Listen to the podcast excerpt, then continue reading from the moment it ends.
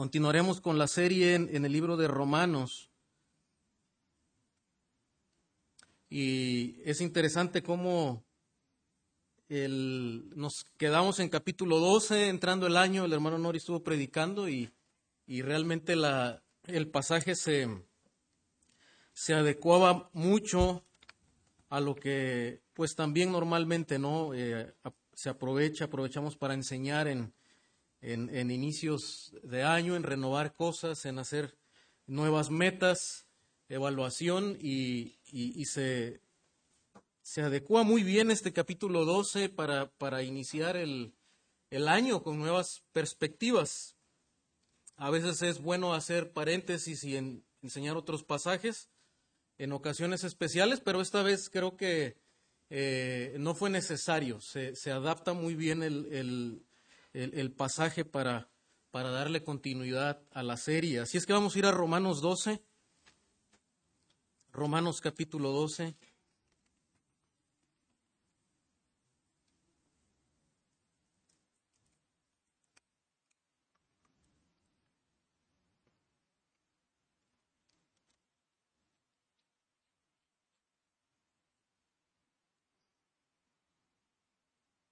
Vamos a darle lectura, hermanos, juntos de los versículos 1 al 8. Romanos 12, 1 al 8. Leamos esta porción juntos, dice así la escritura. Así que, hermanos, os ruego por las misericordias de Dios que presentéis vuestros cuerpos en sacrificio vivo, santo, agradable a Dios, que es vuestro culto racional. No os conforméis a este siglo sino transformaos por medio de la renovación de vuestro entendimiento, para que comprobéis cuál sea la buena voluntad de Dios, agradable y perfecta. Digo pues, por la gracia que me es dada, a cada cual que está entre vosotros, que no tenga más alto concepto de sí que el que debe tener, sino que piense de sí con cordura, conforme a la medida de fe que Dios repartió a cada uno porque de la manera que en un cuerpo tenemos muchos miembros, pero no todos los miembros tienen la misma función. Así nosotros, siendo muchos, somos un cuerpo en Cristo y todos miembros los unos de los otros. De manera que, teniendo diferentes dones, según la gracia que nos es dada, si el de profecía, úsese conforme a la medida de la fe, o si de servicio en servir, o el que enseña en la enseñanza, el que exhorta en la exhortación, el que reparte con liberalidad, el que preside con solicitud, el que hace misericordia con alegría. Amén.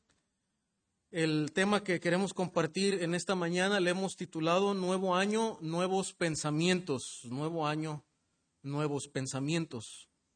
La mayoría de los cambios que las personas se proponen al comenzar un nuevo año tiene que ver con acciones, con cambiar acciones, con cosas eh, que tienen que dejar de hacer y cosas eh, por empezar, por hacer, con hacer mejores cosas, con hacer mejores las cosas y dejar aquellas que no son tan buenas. Sin embargo, no es común que alguien diga que quiere hacer cambios en su forma de pensar. No es común escuchar a alguien que diga, bueno, yo quiero cambiar mi forma de pensar, quiero tener una, una visión nueva, renovada de, ciertas cosas, en, la forma de ver las cosas, lo que a veces solemos decir que es la, la cosmovisión, cambiar su forma de ver la vida,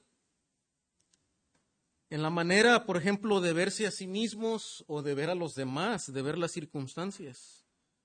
Aunque por otro lado, sí hay muchos conferencistas motivacionales que sí lo hacen que sí animan a las personas a renovar su, su forma de ver la vida, a hacer algunos cambios en su forma de pensar.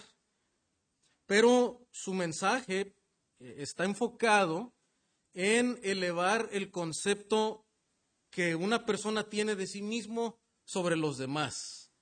Y normalmente usted va a escuchar, ¿verdad? Ese tipo de, de frases motivacionales que tienen que ver con elevar la autoestima el valor de, sí mismo, de sacar lo mejor que hay de ti, eh, buscar dentro de ti eh, de que tú eres un campeón, de que tú puedes salir adelante, que nada te va, nada te puede derribar. Ahora, es, de alguna manera entendemos que a veces la, la personalidad de alguien puede ser no tan motivada, puede ser insegura en, en sí mismo, pero y no vamos a hablar de esto, pero bíblicamente tiene más que ver con algo que la Biblia le llama el temor al hombre. Y de ahí es donde viene la inseguridad de las personas, de, un temor hacia el hombre y de un de no de carecer de un de un temor correcto bíblicamente, de un temor hacia Dios y, de dónde eh, proviene la fuerza, la, la vida del, del ser humano. Pero en, eso están basadas las charlas motivacionales, en tener un concepto más elevado de ti mismo para poder alcanzar aquellas metas que te propones en la vida. Por otro lado, vemos que la enseñanza bíblica sobre el cambio, sobre el cambio de una persona, la transformación, lo que ya se empezó a considerar desde la semana pasada en Romanos 12, el cambio comienza al nivel de la mente, al nivel de los pensamientos. La escritura, cuando habla de cambio, no comienza a nivel de las acciones, siempre comienza a nivel del entendimiento y de los deseos del corazón también. Comienza a nivel de tener una perspectiva correcta acerca de Dios, no comienza en el hombre, comienza en entender quién es Dios y qué quiere de nosotros mismos. Y claro, desde luego también comienza teniendo una perspectiva correcta acerca de uno mismo, pero no como uno se ve, no buscando dentro de sí mismo, sino desde la perspectiva bíblica de lo que Dios dice acerca de nosotros mismos y también acerca del prójimo, porque eso es lo que vamos a ver en Romanos, en, en los siguientes versículos. No solamente tener una perspectiva de nosotros, el tener un concepto adecuado de nosotros mismos tiene que ver también con tener un concepto correcto de Dios y de los que están a nuestro alrededor. Como ya se ha considerado en los primeros versículos 1 y 2 de Romanos 12, una vida de adoración constante, dice Pablo, preséntense a sí mismos como un sacrificio, eso es adoración, presenta tu vida como un sacrificio, como una adoración constante presenta tu cuerpo, dice Pablo.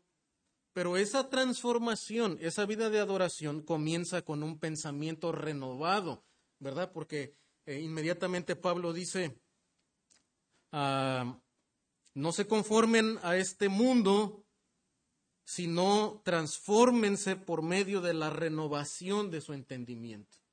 O sea que el cambio una vida de adoración viene como resultado, inicia en transformar nuestra manera de pensar, en ah, entender y estar convencidos de cuál es la voluntad de Dios para, para la manera en la que debemos de, de vivir.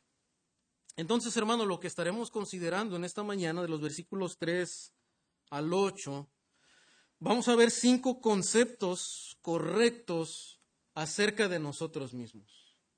Cinco conceptos o pensamientos correctos acerca de nosotros mismos. Dice el versículo 3 de Romanos 12, porque, eh, lo voy a leer ahora en una versión diferente en las Américas, dice, porque en virtud de la gracia que me ha sido dada, eh, es más clara en, en la traducción, me gusta cómo lo traduce las Américas, que como lo dice acá Reina Valera, digo pues por la gracia que me es dada a cada cual que está entre vosotros, como que eh, la manera en la que, traduce eh, de pronto puede no ser tan, tan clara y se me hace más claro acá. Como lo expresa, dice, porque en virtud de la gracia que me ha sido dada. O sea, lo, lo que Pablo está retomando otra vez es, como dijo en el versículo 1, te ruego por las misericordias de Dios. Y Pablo acá ahora dice, en virtud o por causa de la gracia que Dios ya nos ha otorgado, que Dios ya nos ha demostrado en el Evangelio, en darnos su justicia, ¿verdad? De eso trata Romanos, de eso ha venido hablando. Dios nos ha dado su justicia por gracia, sin merecerlo. Nos declara justos a través de la fe en Jesucristo, de la obra de redención en Cristo, el Señor nos da su justicia por gracia, es un regalo. Y en virtud de eso, o en base a eso, dice Pablo, les digo a cada uno de ustedes. O sea, el, la exhortación de Pablo está basada en que Dios nos ha dado gracia a cada uno de nosotros.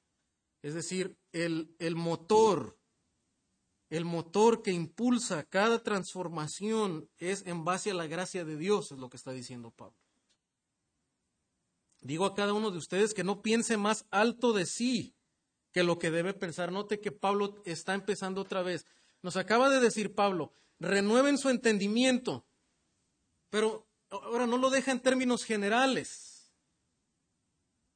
Porque uno diría, bueno, ¿cómo, qué, qué tengo que renovar? ¿Cómo es que renuevo mi pensamiento? Bueno, Pablo nos va a decir qué es lo que tenemos que renovar. Y es interesante, hermano, en dónde empieza el apóstol Pablo a que nosotros podamos hacer ese cambio de chip. Dice, empieza en el concepto que nosotros tenemos de nosotros mismos, dice, tan elevado. Se da cuenta, hermano, que en contraste con lo que la psicología contemporánea enseña de elevar nuestro concepto de nosotros mismos, Pablo de manera clara dice, no, el problema es que nosotros, y está hablando aquí a creyentes, hermano, a creyentes de la iglesia de Roma, que está compuesta tanto de, en su mayoría gentiles, otro tanto de, judíos. Dice, el problema es que los hermanos están teniendo un concepto demasiado alto de ellos mismos. Ahí está el problema. El problema no es que luchemos por tener una perspectiva más elevada de nosotros. Pablo dice, cambia tu mente, cambia tu manera de verte a ti mismo, no te veas tan elevado por sobre los demás. Y luego, ¿verdad? Dice, nos dice cómo, cómo debemos de pensar. Dice, si no piense con buen juicio, o como lo traduce también Valera, piense de sí con cordura o de manera cuidadosa. Es lo que está comunicando el apóstol Pablo. Piense de, manera adecuada, piense con buen juicio acerca de sí mismo. Dice, según la medida de fe que Dios ha distribuido a cada uno. Y ahorita vamos a explicar un poco más a eso, más esto, pero lo que está diciendo otra vez Pablo y a lo que está apuntando es que Dios es el que ha distribuido los dones, las habilidades, no proviene de nosotros, es por la gracia de Dios, en virtud de la gracia de Dios, dice Pablo, os ruego por las misericordias de Dios. Y cuando nosotros empezamos a, a convencernos, a crear convicciones en base a eso, en que todo viene de la gracia de Dios, empezamos también a renovar nuestro entendimiento acerca de nosotros mismos y a empezar a dejar de considerar considerarnos tan elevados, tan superiores sobre los demás. Entonces, lo que estamos considerando nuevamente aquí es que ese impulso de todo lo que tenemos, todo lo que el apóstol Pablo nos llama a cambiar es el Evangelio de la gracia de Dios. Y aunque estamos aquí entrando a la sección práctica, hermanos, y aunque muchas veces nos gusta ser prácticos, eh, la tendencia es desconectar de dónde viene el cambio, de dónde viene la práctica. Bueno, Pablo no hace eso. Pablo no, no de pronto nos enseña la doctrina, nos satura de doctrina y después nos, nos bombardea con cosas que debemos de hacer. Cosas que dejar de hacer y cosas buenas que hacer. No. Pablo lo conecta, dice, en base a la gracia de Dios, en virtud de la gracia de Dios. Pues cada cambio, hermano, que usted y yo nos propongamos para este año, tiene que estar impulsado en base al Evangelio, en base al pensamiento correcto de las buenas nuevas de la gracia de Dios en Cristo. Todo proviene de Él, todo es por medio de Él. Desde la perspectiva de Dios, hermano, tener un pensamiento más elevado de sí mismo es incorrecto, es pecaminoso.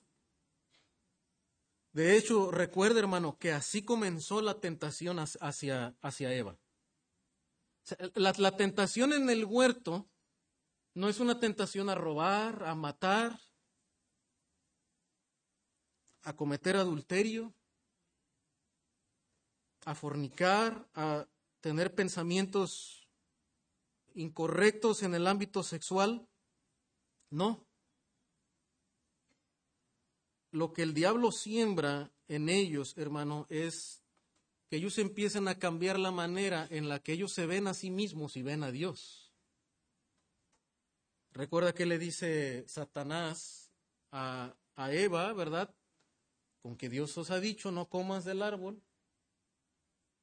Y, y él le, le, añade, ¿verdad? Y le, y le explica ella, dice, no, mira, es que Dios no quiere que tú comas, porque el día que tú comas de Él, tú seréis como Dios, seréis igual que a Dios.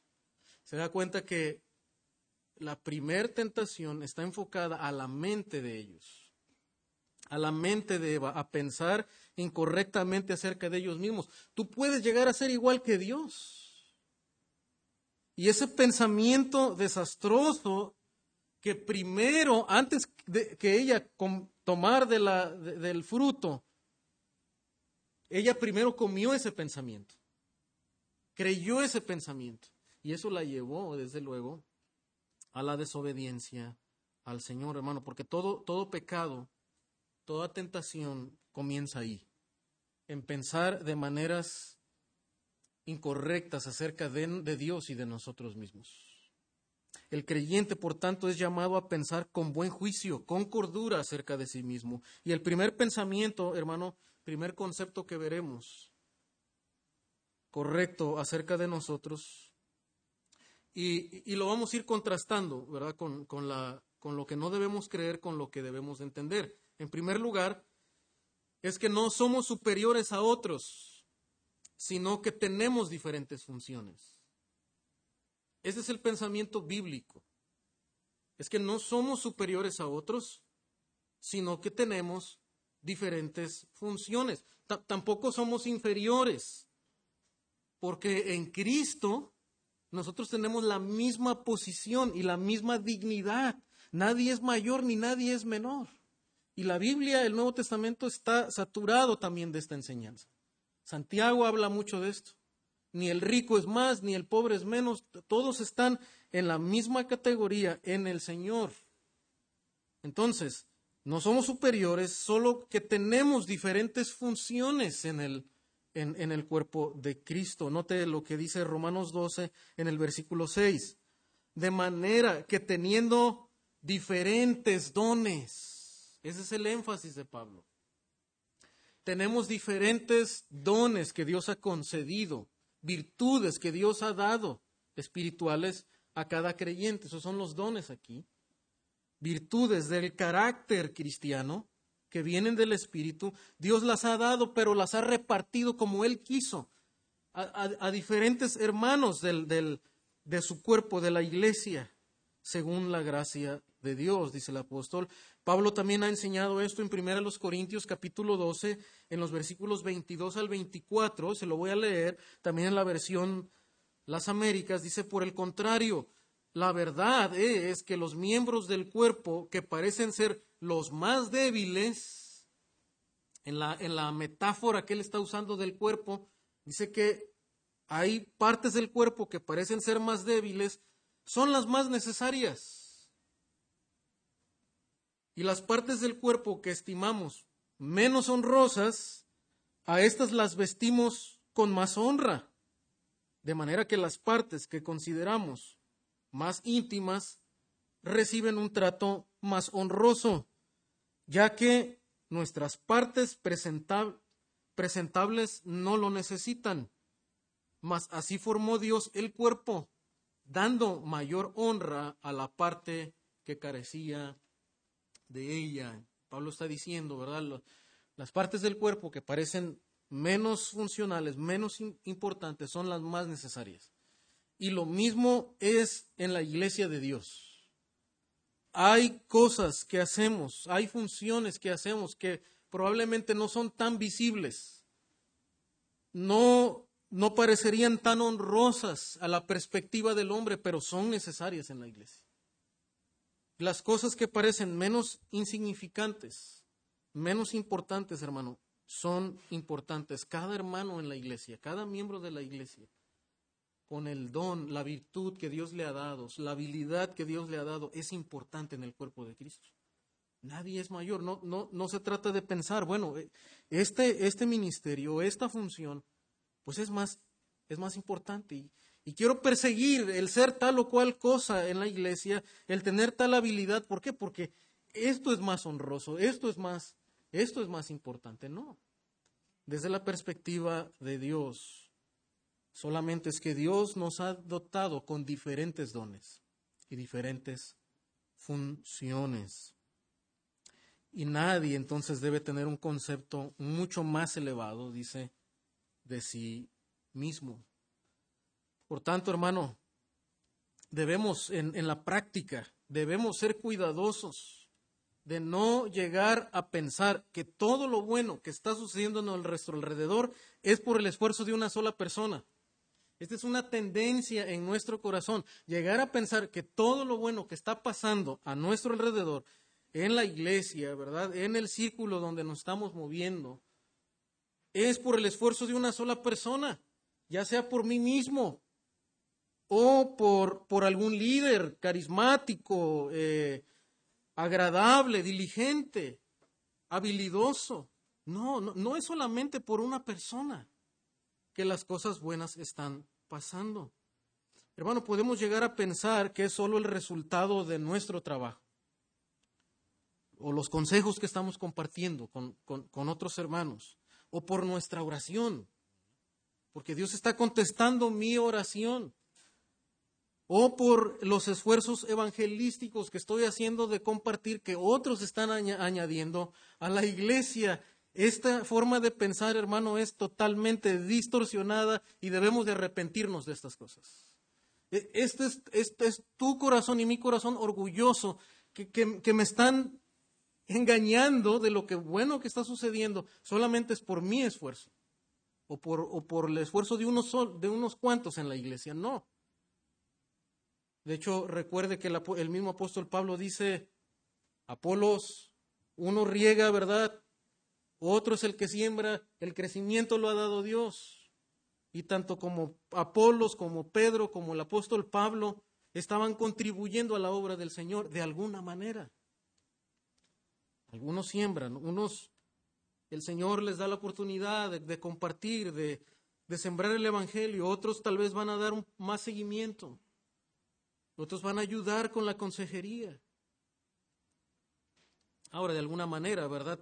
Todos debemos estar preparados en poder también aconsejar y compartir la Biblia con otros, pero ciertamente algunos tal vez tendrán más preparación, más habilidad, y el Señor va a usar los diferentes dones.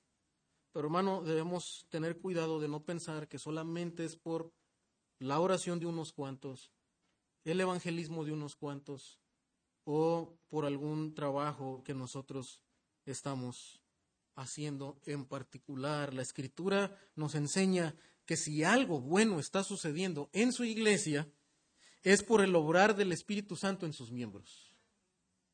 Es que eh, cuando algo está sucediendo en la iglesia, un avivamiento, es que el Espíritu Santo está obrando de una manera sobrenatural en los miembros de su iglesia trayendo arrepentimiento, trayendo renovación, trayendo eh, diligencia para compartir con otros, para hablar la palabra, para animarse los unos a los otros.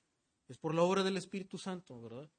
No solo es de los, de los líderes, de los diáconos o de algunos miembros, es por lo que Dios está haciendo a través del Espíritu, por la participación diversa de cada uno por la participación diversa de cada uno. Y, es interesante, hermano, cómo el mismo apóstol Pablo tiene esto en mente y lo lleva a la práctica cuando, cuando él reconoce y agradece la función de otros hermanos. En Filipenses 4, 2 al 3, por ejemplo, él hablando a unas hermanas que estaban en discordia, les dice, ruego a Evodia y a Sinti que, que vivan en armonía en el Señor. Pablo está cargado porque está preocupado porque estas hermanas están en discordia y les llama a vivir en armonía. Dice versículo 3, en verdad, fiel compañero, también te ruego que ayudes a estas mujeres. Mire, Pablo aquí, aunque le hace exhortación, no se quiere hacer el héroe, ¿verdad?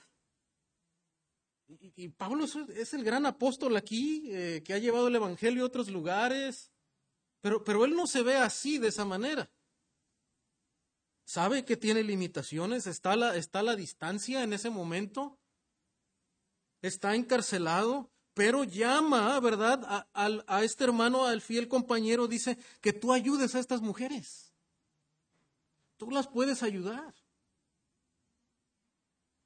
Pero luego también note cómo reconoce que han compartido mis luchas en la causa del Evangelio. Mire, Pablo está reconociendo, hermano, el trabajo de hermanas en la iglesia. Estas mujeres que, que estuvieron combatiendo, dice, conmigo, mis luchas en la causa del Evangelio.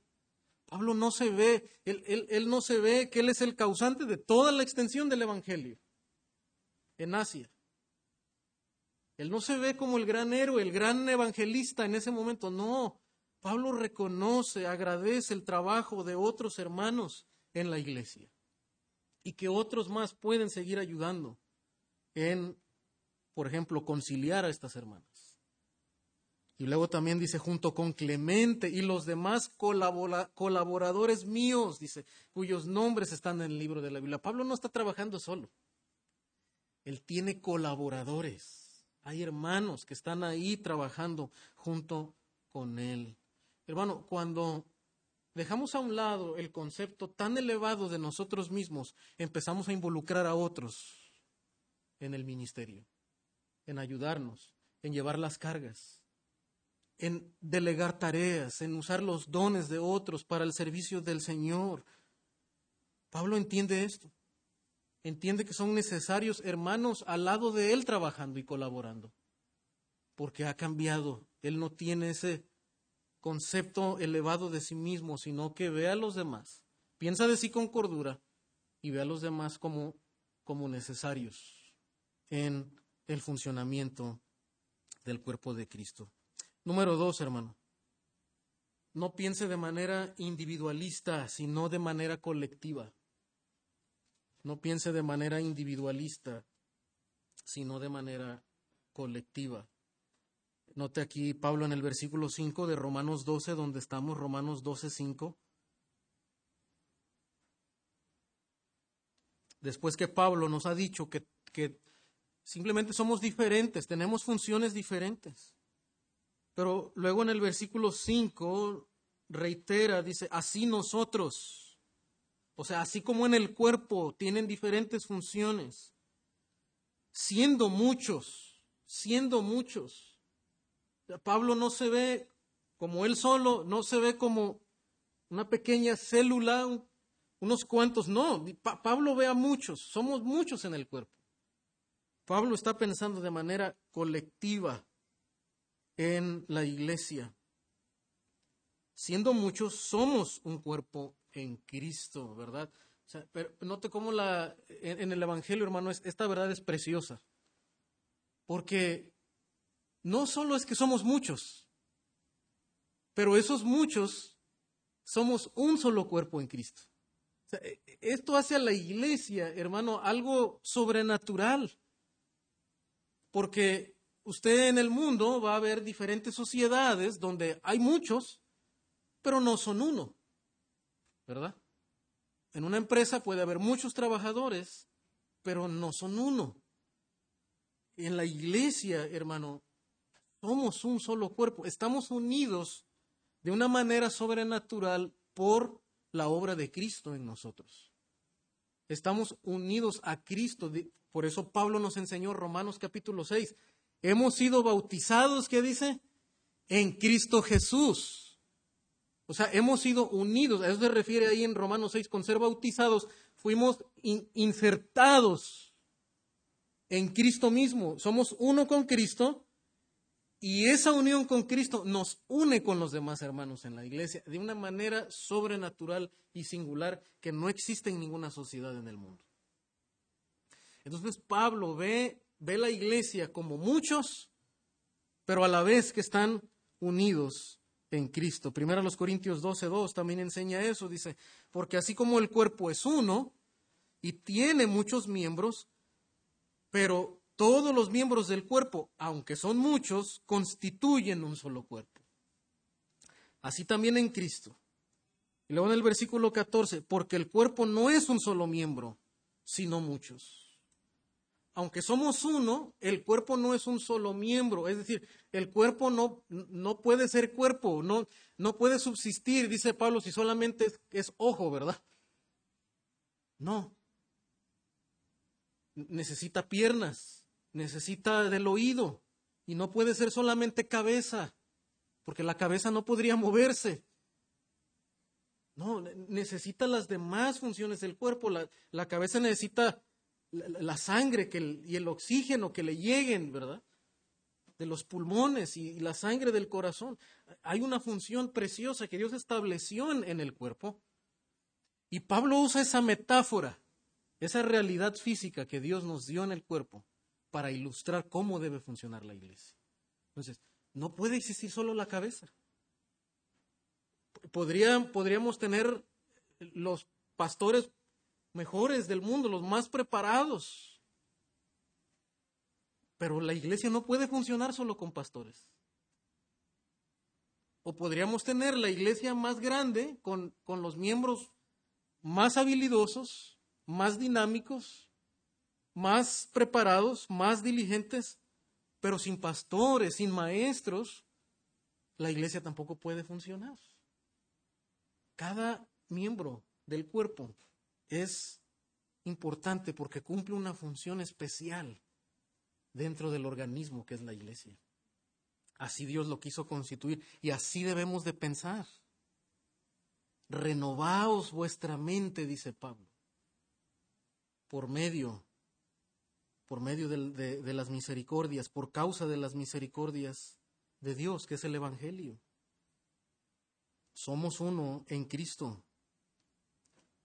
Pero también, hermano, somos dependientes de otros. Por eso debemos de pensar no solamente de manera individual, sino colectiva, porque somos uno en Cristo, estamos unidos, dependemos de otros. Eso lo dice Pablo también en Efesios 4:16.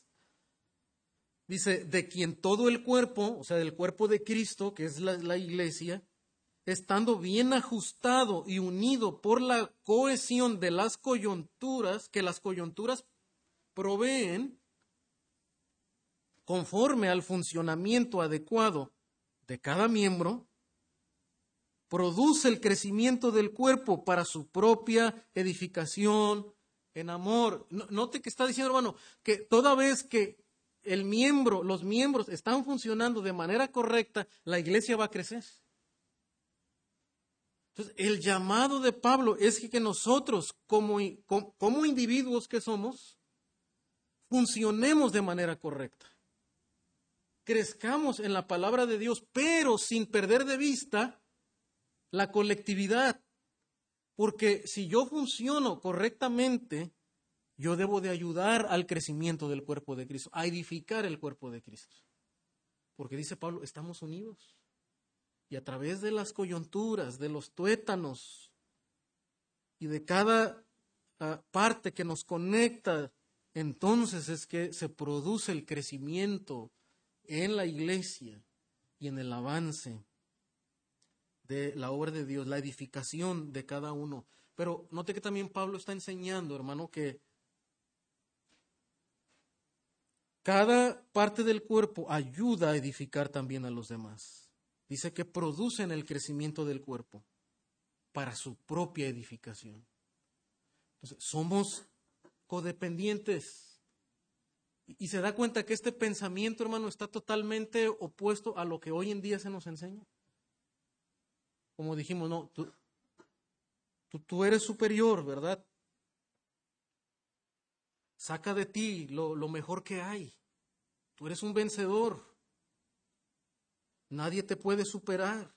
Pero a la vez también se, se, inyecta un pensamiento, hermano, individualista. Sé independiente, sé una mujer independiente. nadie, tú no dependes de nadie, nadie tiene que decirte lo, lo que tienes que hacer. tus propios pensamientos, tus propias ideas, que nadie te controle. Eres una persona libre. Hermano, y ciertamente como, como personas, aún como creyentes, debemos, debemos pensar bíblicamente y no debemos creer a todo, a todo maestro, a todo profeta. No, no es que debemos de ser ingenuos y creer cualquier cosa, pero dentro de ese pensamiento humano, hermano, también está, se infiltra, ¿verdad? Esa, esa vida de independencia, de, no ser ayudado, de no ser enseñado por otros, hay una, hay una raíz de orgullo en, que se inyecta al ser humano, de querer vivir sin autoridad, sin enseñanza, sin consejo. Y, de igual manera, ¿verdad? Lamentablemente esto, esto va a los jóvenes, va a los, va a los niños. Y entonces ellos piensan, ¿verdad? Bueno, yo, yo no necesito de mis padres. Yo puedo dirigir mi vida solo. No necesito su consejo. Ellos ya son viejos, ellos vivieron en otra época, ¿verdad? No necesito las enseñanzas de ellos, de los maestros. Tú puedes crear tu propio pensamiento. Y esa es una falsa enseñanza. La Biblia nos muestra, hermano, que nosotros somos dependientes de otros. Y en la iglesia nosotros dependemos los unos de los otros para poder crecer en carácter y en virtud. Hermano, de hecho piense como muchos de, nuestros buenos propósitos. Yo recuerdo eh, más joven y, me gustaba, ¿verdad? Proponerme, bueno, voy a empezar un plan de lectura, voy a intentar orar más, ser más fiel a la iglesia, ser más constante y todas estas cosas son buenos propósitos, pero todos estaban planeados de manera individual. O sea, siempre pensaba en esto de manera individual. Mis propósitos de año nuevo voy a ser más, más buen cristiano, mejor cristiano, eh, voy a leer más la Biblia. Pero solo estaban enfocados en, en mí de manera individual. Pero a medida que observamos la escritura, vemos que esto no funciona así. Pablo nos reitera, declara que el crecimiento se produce en la unidad, en la cohesión del cuerpo. ¿Cómo sucede esto, hermano? Bueno, cuando los creyentes somos advertidos, confrontados, animados, convencidos por otros con la diversa enseñanza de la palabra de Dios. O sea, es bueno que tú y yo nos, propongamos leer más la Biblia, pero no solamente leerla, entenderla, que marque nuestra vida, que, que marque nuestro carácter, y, que, que, nos produzca humildad en nosotros para también tener un corazón enseñable y moldeable a través de la vida de otros, de la predicación, del consejo de otros hermanos, de la vida inclusive de otros hermanos que, que son ejemplares, que están corriendo, que llevan años en la vida cristiana. Y ellos pueden enseñarnos al ver su vida. Entonces, hermano, debemos sí planear, debemos sí proponernos en ser más fieles, pero también en ser más sencillos en nuestro carácter y ser enseñables por el Señor y por la vida, por la vida de otros. El permitir a veces ser confrontados, advertidos por el consejo de otros hermanos. Que la palabra de Dios convenza, traiga convicción a nuestra vida y que nosotros también podamos enseñar. No, no pensar, bueno, voy a leer la Biblia para mí, voy a aprender más teología para mí, para, eh, para crecer en conocimientos, en preparación. No, sino también en cómo yo voy a usar este conocimiento para servir a otros. ¿Cómo estoy entendiendo más del, de la consejería, del discipulado, del evangelismo, para poder compartir con otros? Debemos pensar de manera colectiva y no solamente individual. Número tres, hermano. También debemos dejar de pensar que somos buenos por naturaleza, sino que todo lo que tenemos es por la gracia de Dios. No somos buenos, nadie es bueno por naturaleza, ninguno de nosotros. Ninguno de nosotros nace siendo manso, dócil, piadoso, orientado hacia a la Biblia, a las cosas de Dios. Si respondemos, si queremos ser más fieles, si queremos buscar a Dios, es porque, es porque su gracia nos está atrayendo, su palabra obrando en nosotros. Eso lo dice Pablo en versículo 6, dice, Romanos 12, 6, dice, de manera que teniendo diferentes dones, ya explicamos esto, ¿verdad? Hay diferentes funciones y cada función contribuye al crecimiento del cuerpo. Entonces, de manera que teniendo diferentes dones, según la gracia que nos, es dada. Esas virtudes que Dios te da para enseñar, para poder comprender la escritura, enseñarla con otros, para servir, para estar dispuesto, para mostrar misericordia a otros, para ser compasivo. Hermano, esa disposición que Dios te pone en el corazón viene por la gracia de Dios. No es porque tienes un gran corazón y naciste así con un corazonzote, ¿verdad? No. Es porque Dios en su gracia, hermano, a través de la misericordia de Dios, a través del Evangelio, produce en nosotros eso. Esa compasión por otros. El querer ayudar, el querer servir. Viene por la gracia de Dios, por su Evangelio. La gracia dice que nos es dada, nos fue repartida. No la ganamos nosotros, nos fue dada. Y luego dice, y señala algunas de, estas, de estos dones, ¿verdad? El de profecía, úsese conforme a la medida de la fe. El de servicio en servir. El que enseña en la enseñanza. El que exhorta en la exhortación. El que reparte con liberalidad. El que preside con solicitud. Y el tener misericordia con alegría. También en 1 Corintios 12, 4, 7, perdón, no de lo que el apóstol Pablo dice, porque ¿quién te distingue? ¿Qué tienes que no recibiste? A través de una pregunta retórica, hermano, Pablo nos está llamando a pensar, a evaluar que todo lo que tenemos no es porque somos distinguidos, no es porque somos alguien por nosotros mismos, todo lo hemos recibido de Dios.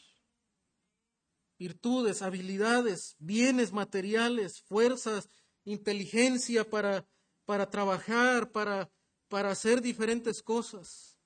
Todo lo hemos recibido de parte de Dios. Salud, lo que tenemos hasta ahora lo hemos recibido de Él. Todo viene de Él. Y si lo recibiste entonces, si tu respuesta y entendimiento por el Evangelio es que todo lo hemos recibido, desde luego, entonces dice, ¿por qué te jactas como si no lo hubieras recibido? ¿Por qué pensar, por qué tener un concepto más elevado de nosotros mismos por sobre los demás? Dice, no, piensa de sí con cordura. ¿Cómo pensamos de nosotros mismos con cordura? Bueno, lo que soy, lo soy en Cristo. Soy un hijo de Dios en Cristo, salvado por su gracia rescatado por su misericordia. Y si tengo virtudes, si el Señor me está cambiando, me está haciendo mejor creyente, es porque eso ha venido de parte de Dios y por la gracia de Dios. Piense de sí con cordura, dice el apóstol Pablo. Piense con buen juicio. Este es el buen juicio. No jactarnos como si no lo hubiéramos recibido de parte de Dios. Primero los Corintios 12:7 también dice el apóstol, eh, pero a cada uno se le da la manifestación del Espíritu. Note el énfasis, se le da, se le da. No se obtiene por sí, es algo que le es dado por quién? Por el Espíritu Santo. Por eso decíamos al principio, cuando hay algo, hay avivamiento en la iglesia, es porque el Espíritu Santo está obrando en los miembros de su iglesia. Y debemos de orar por eso.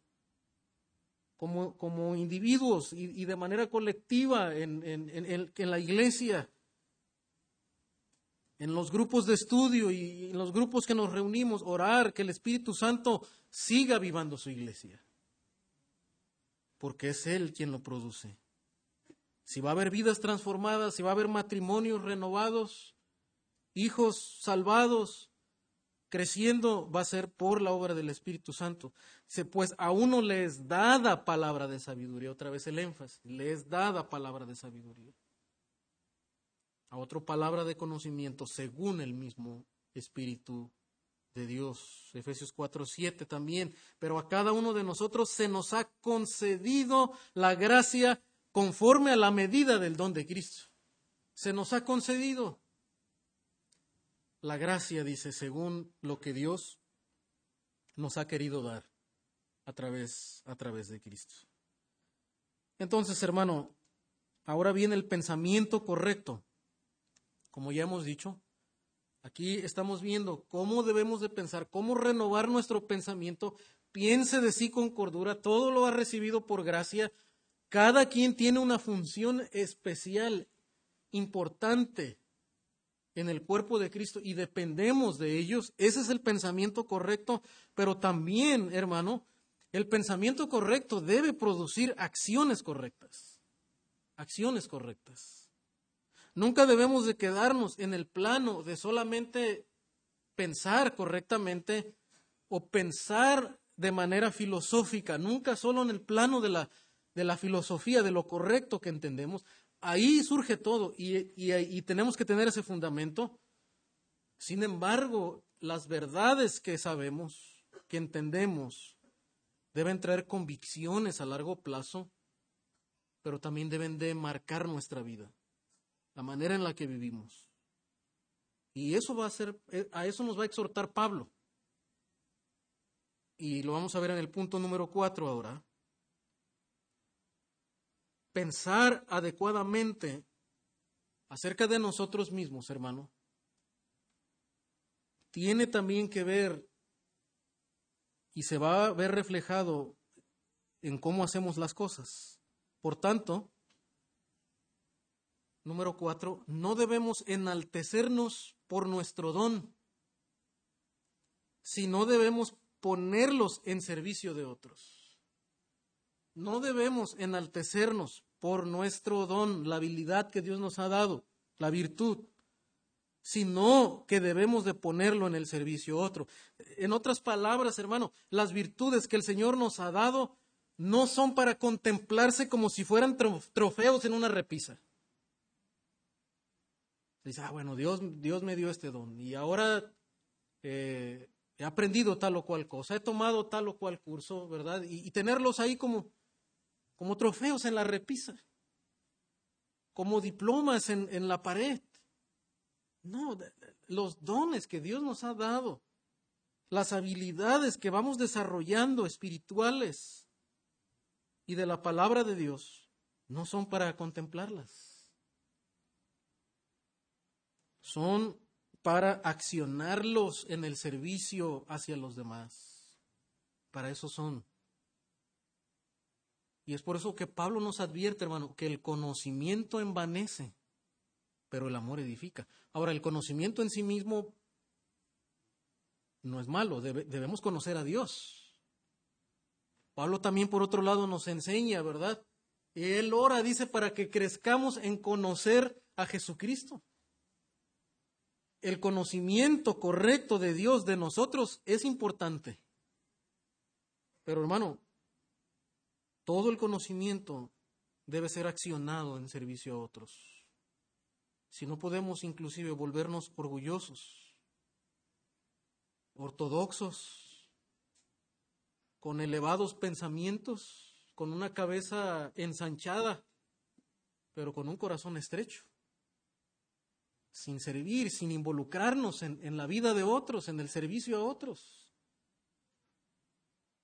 hermano, y que podamos ser librados también de, esa, de ese peligro al ver lo que el apóstol Pablo nos dice aquí. Versículo 6 dice, de manera que teniendo diferentes dones, una vez que has entendido que tenemos diferentes funciones y somos todos importantes en Cristo, y lo hemos recibido de Dios, ¿qué dice Pablo? Si el de profecía dice, úsese, ahí está la exhortación. La exhortación es simple y llana, es úsalo, es ponlo en acción.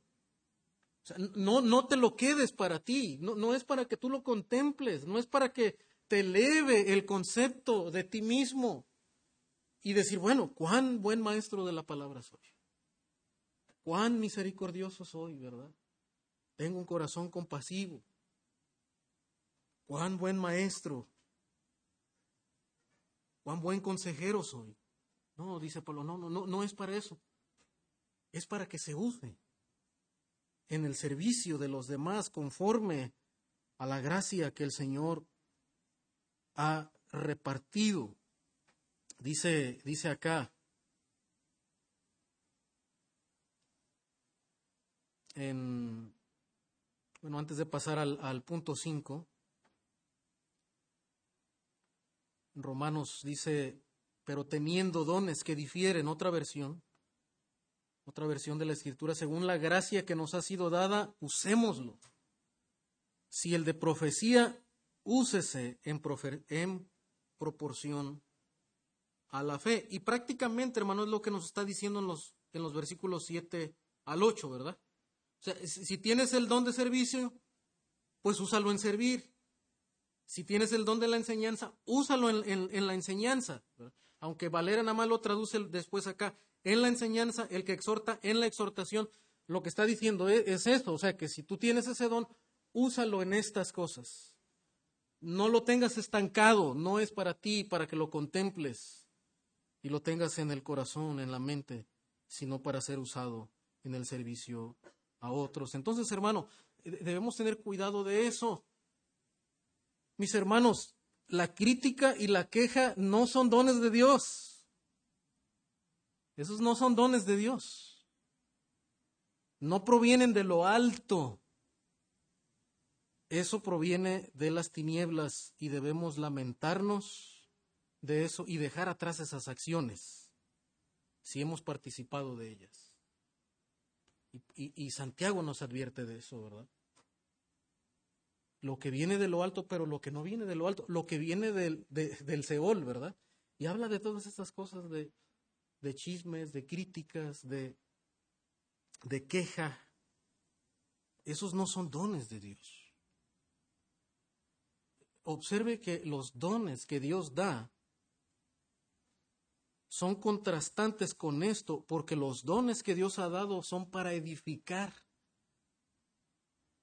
Los dones de Dios edifican, tienen ese, ese enfoque y ese propósito. Dar gracia conforme a la gracia que Dios ya nos ha dado. El espíritu de crítica, de queja, se da cuenta que lo que hace es destruir. Y Santiago dice que incendian, provocan un gran incendio. Y el incendio destruye, ¿verdad? Vuelve todo en cenizas no lo vuelve más bonito. Pero los dones de Dios, hermano, están enfocados en edificar y entonces embellecen la iglesia. Embellecen el cuerpo de Cristo. Dan crecimiento a su obra. Los dones tienen que ver con edificar. Algunos que Pablo mencionó aquí nada más en Romanos, ¿verdad? Eh, tiene que ver con acciones como animar, eso es exhortar. Exhortar no es regañar, ¿verdad? No, a veces pensamos que exhortar es ir regañando a todo mundo y este, dando sermones a todo mundo, ¿verdad?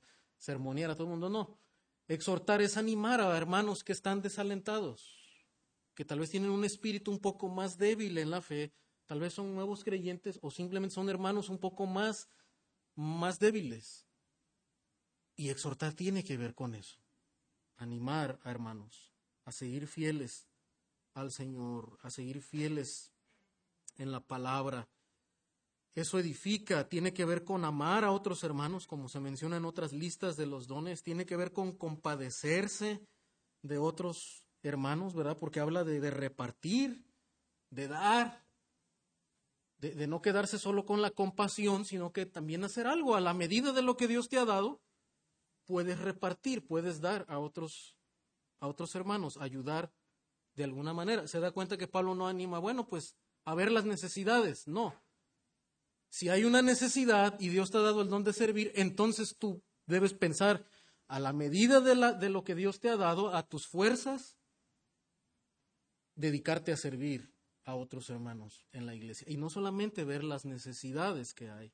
Por eso Pablo dice, si tú lo tienes, úsalo para bendecir a otros. Tiene que ver con enseñar, con compartir, de acuerdo otra vez, a la medida de lo que Dios te ha dado. Tal vez, tal vez no, no tienes la preparación para enseñar desde el púlpito, para enseñar públicamente, pero sí puedes enseñar de manera privada, puedes enseñar a tus hijos, puedes uh, enseñarles, eh, leer con ellos la escritura.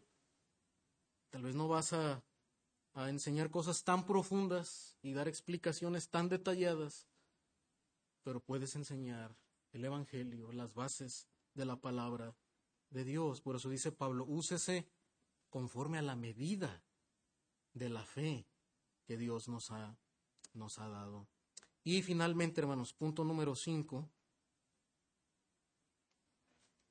es que no solamente debemos enfocarnos en la acción, aunque somos llamados a la acción, pero no solamente enfocarnos en la acción, sino también en la disposición en la disposición. Pablo en el versículo 8 empieza a aclarar cómo, a, a, detallar, a describir cómo es que los dones se deben de usar. Dice, el que exhorta en la exhortación, el que reparte con liberalidad, el que preside con solicitud. Se da cuenta que añade eh, adjetivos aquí describiendo cómo es que debe hacerse. Pablo no solamente está enfocado en la acción, sino también en la actitud de nuestro corazón a la hora de ejercer los dones en la iglesia. Y nos habla de hacerlo con solicitud, con diligencia, o sea, quiere decir que no con queja, ¿verdad? Como, como decíamos en un momento, la queja no es un don de Dios. Y cuando nosotros servimos al Señor debemos de hacerlo con diligencia, con solicitud, no esperando recibir algo, ¿verdad? No esperando recibir el aplauso de los demás y no quejándonos una vez que lo hemos hecho. O pensando, bueno, es que también los demás deben de hacer y aquí me dejan a mí solo, ¿verdad? No, o sea, debemos de hacerlo con, con, solicitud al Señor. El que hace misericordia con alegría, ¿verdad? Otra vez, está enfocado no solamente, no en la queja, ¿verdad? Cuando, cuando damos, cuando hacemos algo por otro, sino con gozo, sabiendo que estamos sirviendo al cuerpo de Cristo, al Señor. Y algunos pasajes que nos ayudan a ver estas verdades, eh, que tienen que ver con lo que Pablo dice, úsese, dice, conforme a la medida de la fe, es lo que vemos en Hechos 18, 24. Eh, la, la actitud de Apolos. Dice, llegó entonces a Éfeso un judío que se llamaba Apolos, natural de Alejandría, hombre elocuente y que era poderoso en las escrituras. O sea, este es el don que Dios le había dado, ¿verdad? Era un hombre elocuente, era un profeta de Dios porque estaba hablando la, la palabra de Dios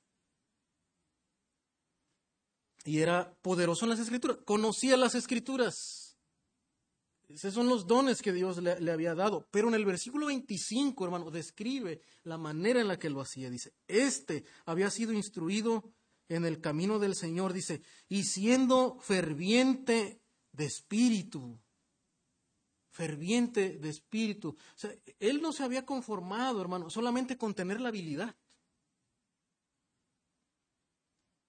Este hombre había aprendido a depender del Espíritu Santo para que el Espíritu Santo produciera el fuego en el corazón de él. La leña ya la tenía, ¿verdad? Por, por ilustrarlo de esa manera. Pero usted puede tener la leña, hermano, y no tener fuego. Y lo mismo es en todo lo que hacemos, desde el nivel de la predicación. Alguien, alguien puede ir al instituto, al seminario más reconocido en todo el planeta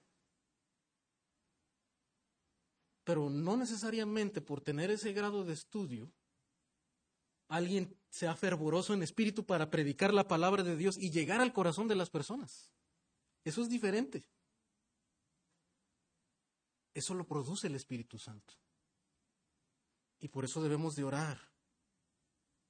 Que el Señor, hermano, traiga fuego en un sentido, ¿verdad? No voy a pensar que ya me volví carismático o algo así parecido. Estoy hablando de, la obra que la palabra de Dios hace. Que no quede en el nivel de la cabeza en, en, nosotros, en las personas, sino que, que cambie nuestros corazones, nuestro fervor por el Señor. Este hombre era fervoroso, ferviente de espíritu, dice, y hablaba y enseñaba con esa actitud. Ahora, era cuidadoso para hacer las cosas. Y claro, hermano, esto, desde luego, mientras más crecemos en conocimiento, más nos ayuda a ser cuidadosos. Es decir, no hagas las cosas nada más al y se va, ¿verdad? Ya tenía el don, ya tenía la habilidad, era poderoso, tenía elocuencia, pero él no estaba confiado en su elocuencia. Y ese es el error que muchas veces nosotros también podemos cometer, hermano. Bueno, Dios me dio la habilidad de hablar en público, Dios me dio la habilidad, ciertas cosas, la habilidad técnica tal vez, la música. Bueno, pues no voy a ensayar, ensayar o, lo voy a hacer ahí a y se va y de mala gana. No. Y Pablo dice, usa el don. La actitud con que hacemos las cosas es importante. Hacerlo con disposición, con, con la intención de estar sirviendo a otros no para lucirnos, no por cumplir, no, sino porque estamos sirviendo a otros con lo que hacemos, con la música, con la predicación, con eh, la limpieza, con atender eh, en, la bienvenida, en la recepción, en las cuestiones técnicas. Hermano, a Dios le importa no solamente el hacer, sino cómo hacemos, cómo hacemos las cosas.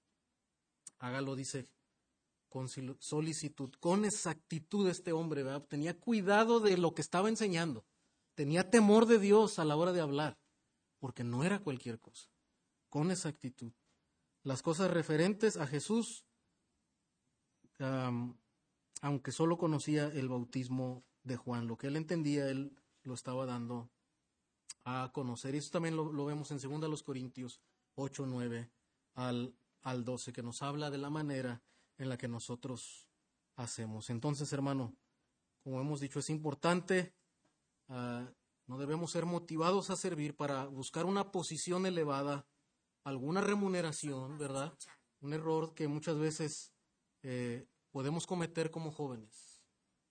Buscar algo, tal vez por tener un lugar o alguna remuneración.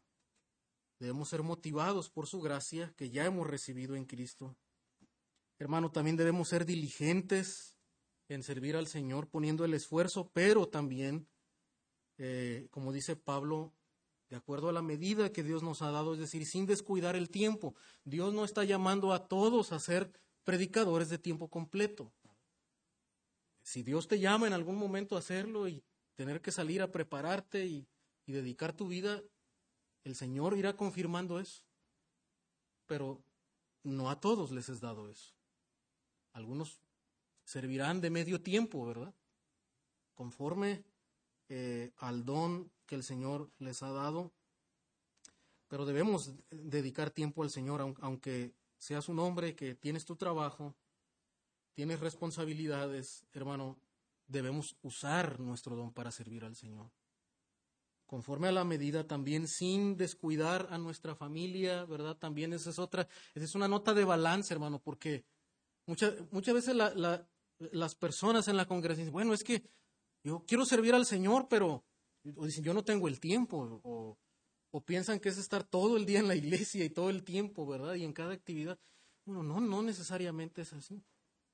Es, darle prioridad, es organizarnos para dedicarle el tiempo al Señor, para hacer espacio en servir al Señor. Y, desde luego, todos nosotros tenemos tiempo libre, ¿verdad? Porque tenemos pasatiempos, ah, hay otras cosas en las que perdemos el tiempo. Bueno, ese tiempo podemos dedicárselo al Señor sin descuidar el tiempo también que dedicamos a nuestra, a nuestra familia. Aún los que ministramos de tiempo completo, debemos ser cuidadosos de eso, ¿verdad? Porque nuestra familia es primero el tiempo con ellos y tenemos que poner esas, esas prioridades. Finalmente, hermanos, en conclusión, hermano, quisiera animarles a que escriban una resolución en base a este pasaje que hemos considerado. Escriba una resolución. Es bueno escribir cosas que podemos recordar y volver durante el año. En base a este pasaje que hemos considerado sobre cómo debemos pensar acerca de Dios, de ti mismo y de los demás. En base a lo que dice el texto, escribe tu propia resolución. ¿Cómo cambia mi forma de ver al Señor, a mí mismo y a los demás el haber escuchado este pasaje? Y hermano, también te animo a que te prediques esta verdad constantemente. La vida cristiana se vive así, es predicarme una y otra vez, recordarme una y otra vez las verdades de que necesitamos la administración de otros en nuestra vida y de que debemos de servir a otros con las virtudes que Dios nos ha dado. Hermano, te animo también a hacer ajustes en tu agenda. Hay que hacer cambios muchas veces en las prioridades, a lo que le estamos dando el primer lugar, en base a las verdades que consideramos. Y recordemos, como Pablo nos ha dicho, que todo es de Él, todo es por Él y es para Él. Vivamos conforme a esta realidad. Oremos, hermanos. Padre, gracias